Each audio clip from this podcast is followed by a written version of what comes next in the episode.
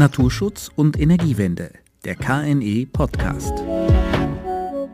Die Bundesregierung unternimmt viel, um den Ausbau der Windenergie an Land deutlich zu beschleunigen.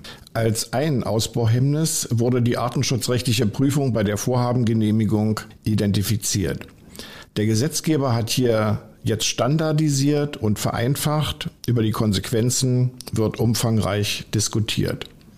Im Zusammenhang mit Windenergieanlagen erhalten dabei die Risiken für Vögel viel Aufmerksamkeit, insbesondere die Kollisionsrisiken von Groß- und Greifvögeln. Weniger Beachtung erfahren Fledermäuse. Immerhin 25 Arten kommen in Deutschland regelmäßig vor. In diesem Podcast beschäftigen wir uns mit dem Kenntnisstand über die möglichen Auswirkungen von Windenergieanlagen auf Fledermäuse, mit den bislang eingesetzten Maßnahmen zum Schutz dieser Tiere und mit den rechtlichen Rahmenbedingungen und den sich hier vollziehenden Änderungen. Und damit wieder herzlich willkommen beim KNE Podcast Naturschutz und Energiewende. Mein Name ist Thorsten Renal Erke und mein heutiger Gesprächspartner ist Holger Ohlenburg, im KNE Referent für naturverträgliche Windenergie, stellvertretender Leiter der Abteilung Fachinformation und Fledermausexperte des KNE. Guten Tag, Herr Ohlenburg. Hallo, guten Tag.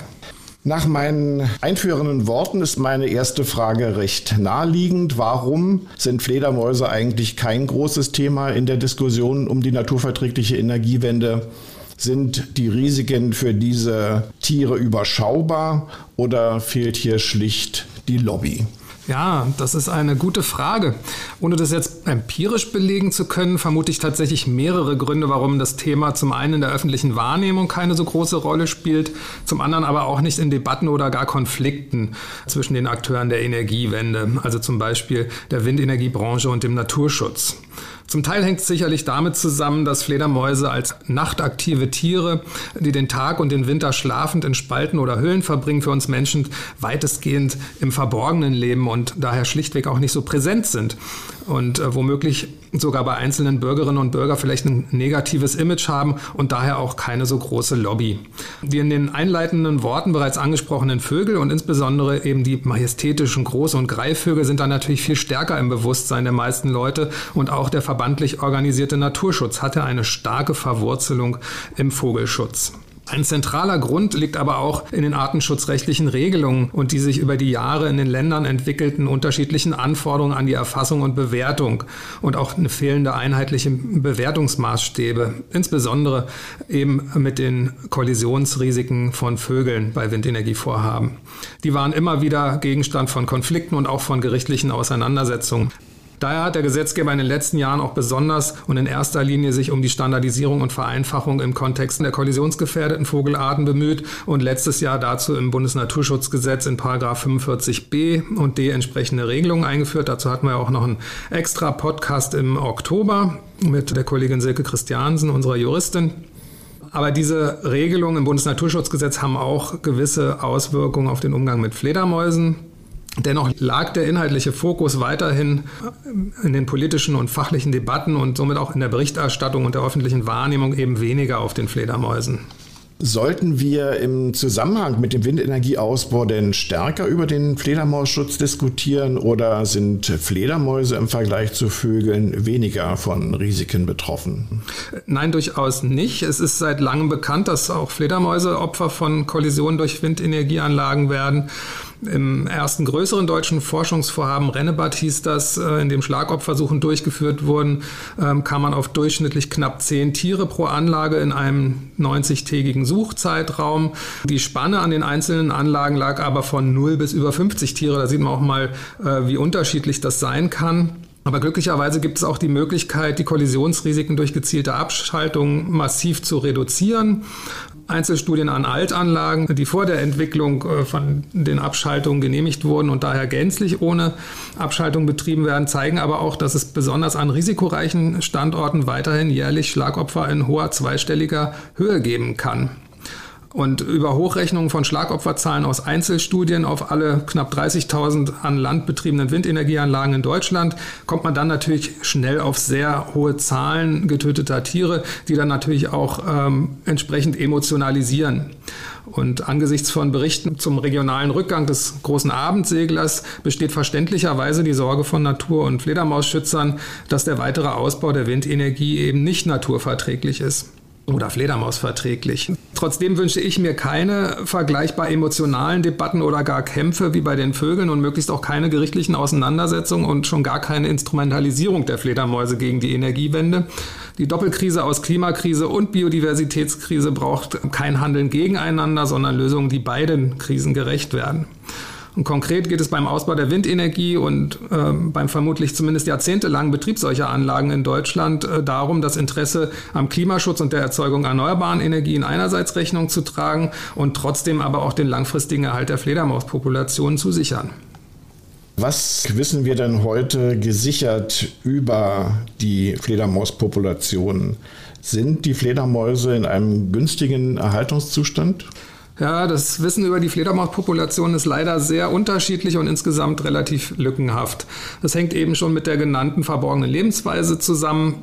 Und zudem ist es auch schwierig, die Populationen abzugrenzen. Man geht davon aus, dass sich zahlreiche Fledermausarten in Deutschland noch immer in einer Phase der Erholung befinden, von teils dramatischen Bestandstief vor einigen Jahrzehnten, die maßgeblich durch den Einsatz von Insektiziden und damit verbundenem Nahrungsmangel, durch den Verlust an landschaftlicher Vielfalt und Quartierverlusten bedingt waren. Aber äh, dennoch stehen alle Fledermausarten auf der roten Liste und einige gelten auch weiterhin als vom Aussterben bedroht.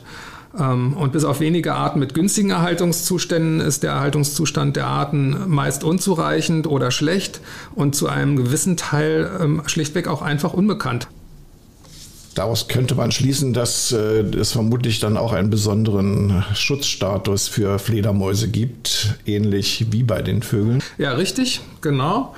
Alle Vögel sind ja über die Vogelschutzrichtlinie äh, geschützt und bei uns sind alle 25 heimischen Fledermausarten sogenannte Anhang 4 Arten der europäischen Fauna-Flora-Habitat-Richtlinie, kurz FFH-Richtlinie. In dieser Liste sind insgesamt 138 europäische Tier- und Pflanzenarten, die eben unter dieser FFH-Richtlinie unter Schutz stehen, weil sie in ganz Europa und damit auch in Deutschland gefährdet und damit besonders schützenswert sind. Und im Bundesnaturschutzgesetz sind diese Anhang 4 Arten als äh, sogenannte streng geschützte Arten ähm, integriert in äh, Paragraph 44, dem Artenschutzparagraph und das heißt, sie unterliegen dem dort verankerten Tötungsverbot, dem Störungsverbot und dem Schädigungs- und Zerstörungsverbot von Lebensstätten. Und diese drei Verbotstatbestände sind bei Genehmigungen von Windenergieanlagen nach dem Bundesnaturschutzgesetz im Hinblick auf die Fledermäuse zu prüfen. Ja, und äh, sind diese drei Verbotstatbestände bei allen Windenergievorhaben äh, gleichermaßen relevant und äh, sind ja auch alle Arten gleichermaßen betroffen oder kann man und muss man da differenzieren? Ja, auch hier muss man in mehrerlei Hinsicht differenzieren. Das Tötungsverbot ist aufgrund der Verbreitung der heimischen Fledermausarten und aufgrund des Zuggeschehens, was als, der als Breitfrontzug stattfindet, das heißt also ein, ungericht, ein gerichteter Zug, aber eben über der, der nicht anhand von ähm, eingeschränkten Flugkorridoren ähm, zwischen den Sommer- und Winterquartieren de facto an jedem äh, Anlagenstandort in Deutschland relevant. Von Kollisionen maßgeblich betroffen sind jedoch nur einige der 25 heimischen Arten. Dazu gehören der große Abendsegler, die Rauhautfledermaus, der kleine Abendsegler und die Zweifarbfledermaus. Das sind alles Arten, die überwiegend im freien Luftraum jagen und oder eben lange Strecken von zum Teil mehreren hundert Kilometern über ähm, Ländergrenzen hinweg dann beim Zug zurücklegen. Und die Zwergfledermaus als weitere stark betroffene Art, also häufig äh, als Kollisionsopfer unter Windenergieanlagen gefundene Art, ist eher aufgrund ihres Erkundungs- und Neugierverhaltens betroffen äh, von den Kollisionen, weil die zieht nämlich nicht über längere Strecken, sondern ist eher ein Kurzstreckenzieher. Und das Zerstörungsverbot von Lebensstätten ist primär bei Standorten im Wald relevant, weil hier in der Regel Bäume gefällt werden müssen, worunter dann auch solche sind, die sich eben als Quartierbäume für Fledermäuse eignen. Und das sind primär alte Bäume mit entsprechenden Höhlen oder Zwieseln oder auch mit abstehender Rinde, sodass sich dann Spalten bilden, die als Tagesquartiere für waldbewohnende Fledermäuse dann dienen können äh, oder auch während der, der Zugzeit irgendwie als Zwischenquartier genutzt werden können.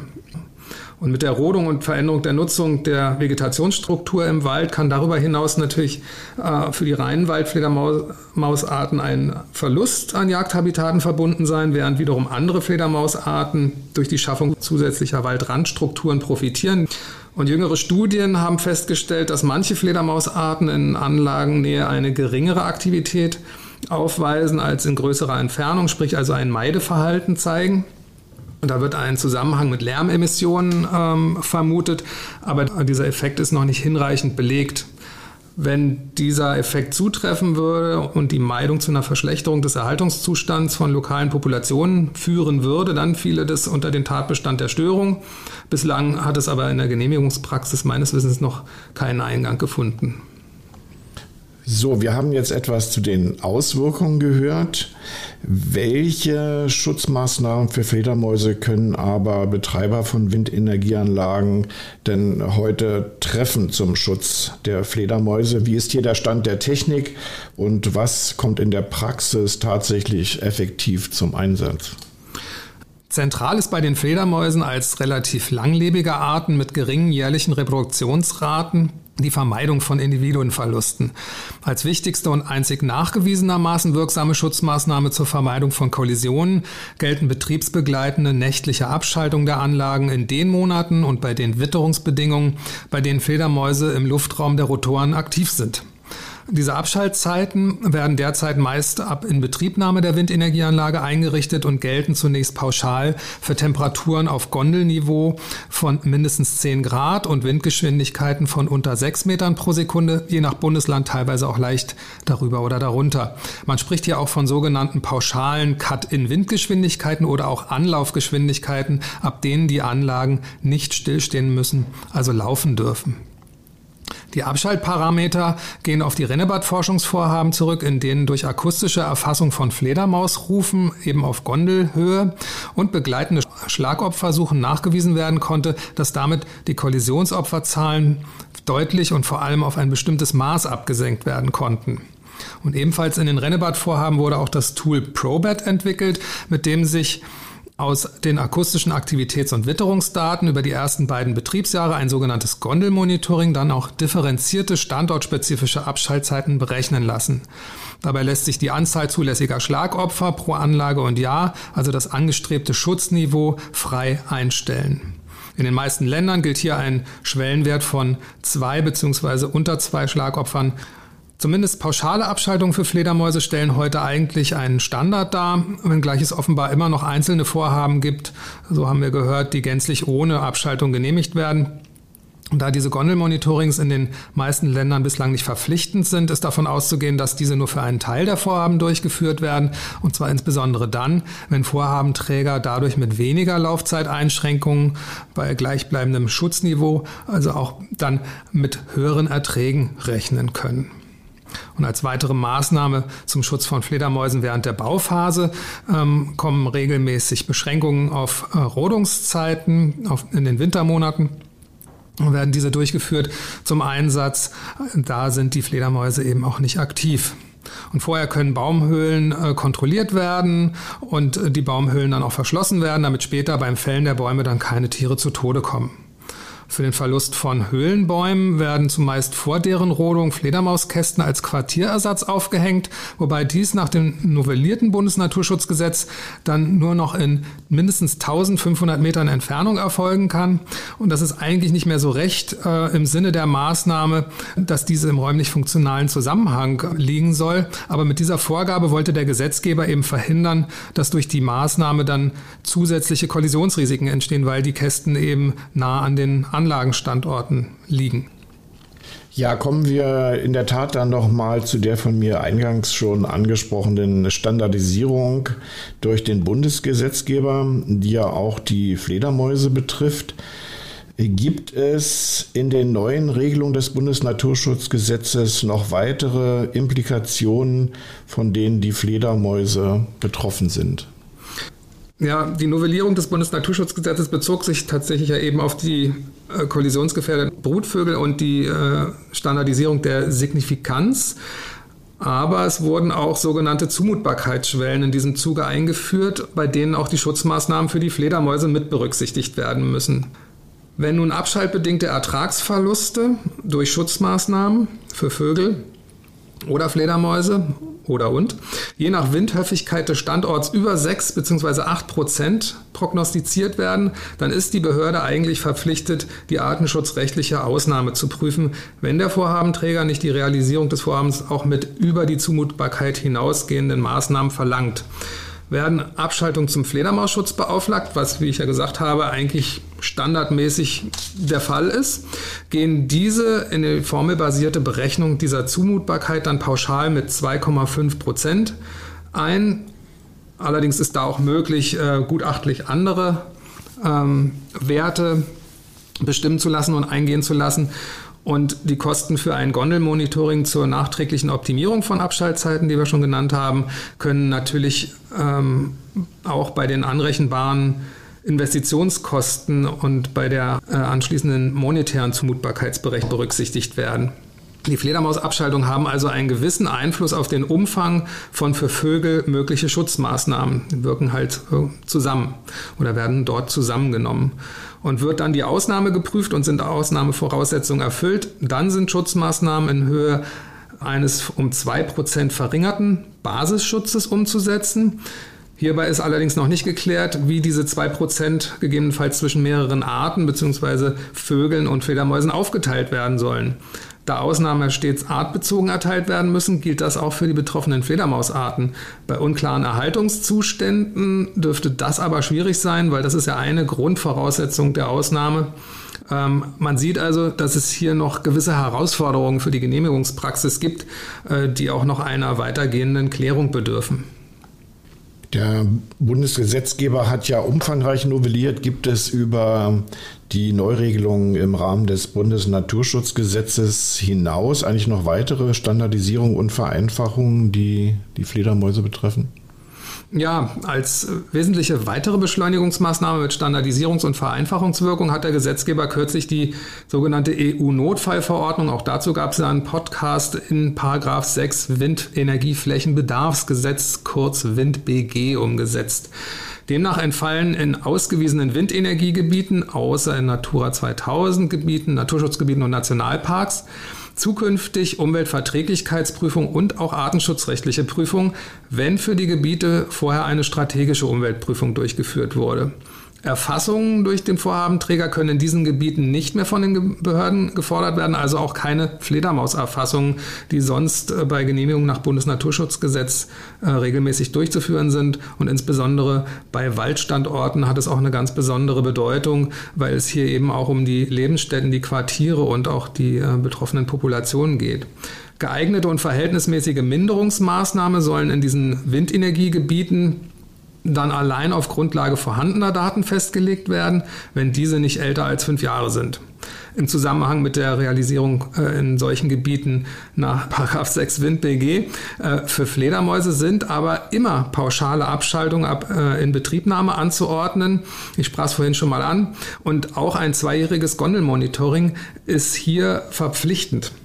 Und aus Sicht des Fledermausschutzes ist natürlich dieses verpflichtende Monitoring eine sehr sinnvolle Regelung, weil letztlich nur so ein, angepeiltes Schutzniveau tatsächlich auch eingehalten werden kann, weil dies eben sehr stark von der standortspezifischen Fledermausaktivität abhängt und nur bedingt pauschal äh, abgebildet werden kann oder durch pauschale Abschaltung eingehalten werden kann.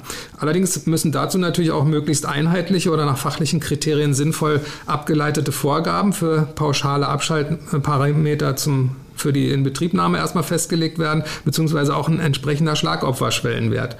Und das ist ein Punkt von mehreren, bei denen zukünftig in Bezug auf die Fledermäuse eben seitens des Gesetzgebers noch weiter standardisiert werden könnte und womöglich auch sollte, weil es gibt ja eben äh, in den Bundesländern momentan unterschiedliche Schlagopferschwellen und bei jeglicher Standardisierung und Vereinfachung sollte eben aber aus meiner Sicht die von mir genannten äh, Krisen, äh, Biodiversitätskrise, äh, Energie, Klimakrise äh, hinreichend berücksichtigt werden. Wir sind jetzt sehr, sehr ausführlich auf die rechtlichen Neuregelungen eingegangen. Meine Frage zum Schluss äh, soll etwas praktischer ausfallen. Die Bundesregierung wird ein gut finanziertes Artenhilfsprogramm aufsetzen, auch finanziert durch Zahlungen der Windenergiebranche. Welche Maßnahmen sollten hier vor allem finanziert werden, Herr Uhlenburg?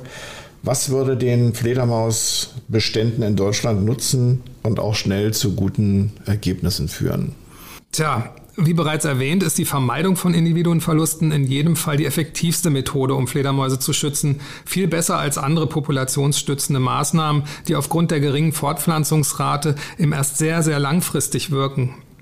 Wir haben derzeit nach eigenen groben Abschätzungen noch knapp 20.000 Windenergieanlagen an Land, die gänzlich ohne Abschaltung zum Fledermausschutz betrieben werden.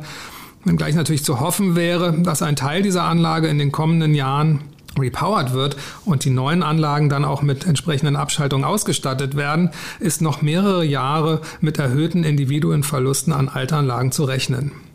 Positiv ist daher zu werten, dass die derzeit in Vorbereitung befindliche Förderrichtlinie für die Projekte aus den Artenhilfsprogrammen nach derzeitigem Stand auch die Nachrüstung technischer Abschalteinrichtungen vorsieht. Ertragsverluste, die durch die Abschaltung entstehen, können dann über Mittel im Artenhilfsprogramm kompensiert werden. Wie viele Betreiber von dieser Möglichkeit, die ja auf Freiwilligkeit beruht, tatsächlich Gebrauch machen werden, ist allerdings noch offen. Never change a running system. Und die Mittel sind ja letztlich auch begrenzt und sollen auch den anderen betroffenen Vogelarten zugutekommen. Und Betreiberzahlungen, die kommen allerdings frühestens 2026 in den Bundestopf, weil die Zahlungen ja erst nach dem ersten Betriebsjahr rückwirkend berechnet werden und dann auch erst gezahlt werden müssen. Prinzipiell wäre es natürlich wünschenswert, wenn alle Altanlagen nachträglich zumindest mit pauschalen Abschaltungen ausgestattet würden weil das letztlich eben die low-hanging fruits wären. Es wäre hier natürlich zu hoffen, dass der Bundesgesetzgeber im Zuge weiterer Standardisierungsbestrebungen womöglich zu Lösungen kommt, die sowohl der Biodiversitätskrise als auch der Klimakrise ausgewogen und gleichermaßen gerecht werden. Ja, vielen Dank, Herr Ohlenburg, für diese interessanten Ausführungen.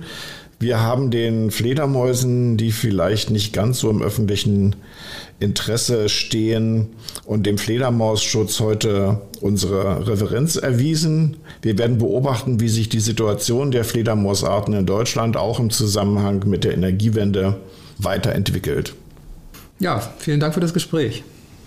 Wenn Sie, liebe Zuhörerinnen, liebe Zuhörer, weitergehende Fragen an Herrn Uhlenburg und das KNI haben, dann wenden Sie sich gern an uns. Auf unserer Internetseite finden Sie die Kontaktdaten und auch unsere bisherigen Veröffentlichungen und Aktivitäten zum Thema Windenergie, Fledermäuse und Artenschutz, etwa zu den angesprochenen Fragen der Anzahl der bislang von Abschaltung betroffenen Windenergieanlagen.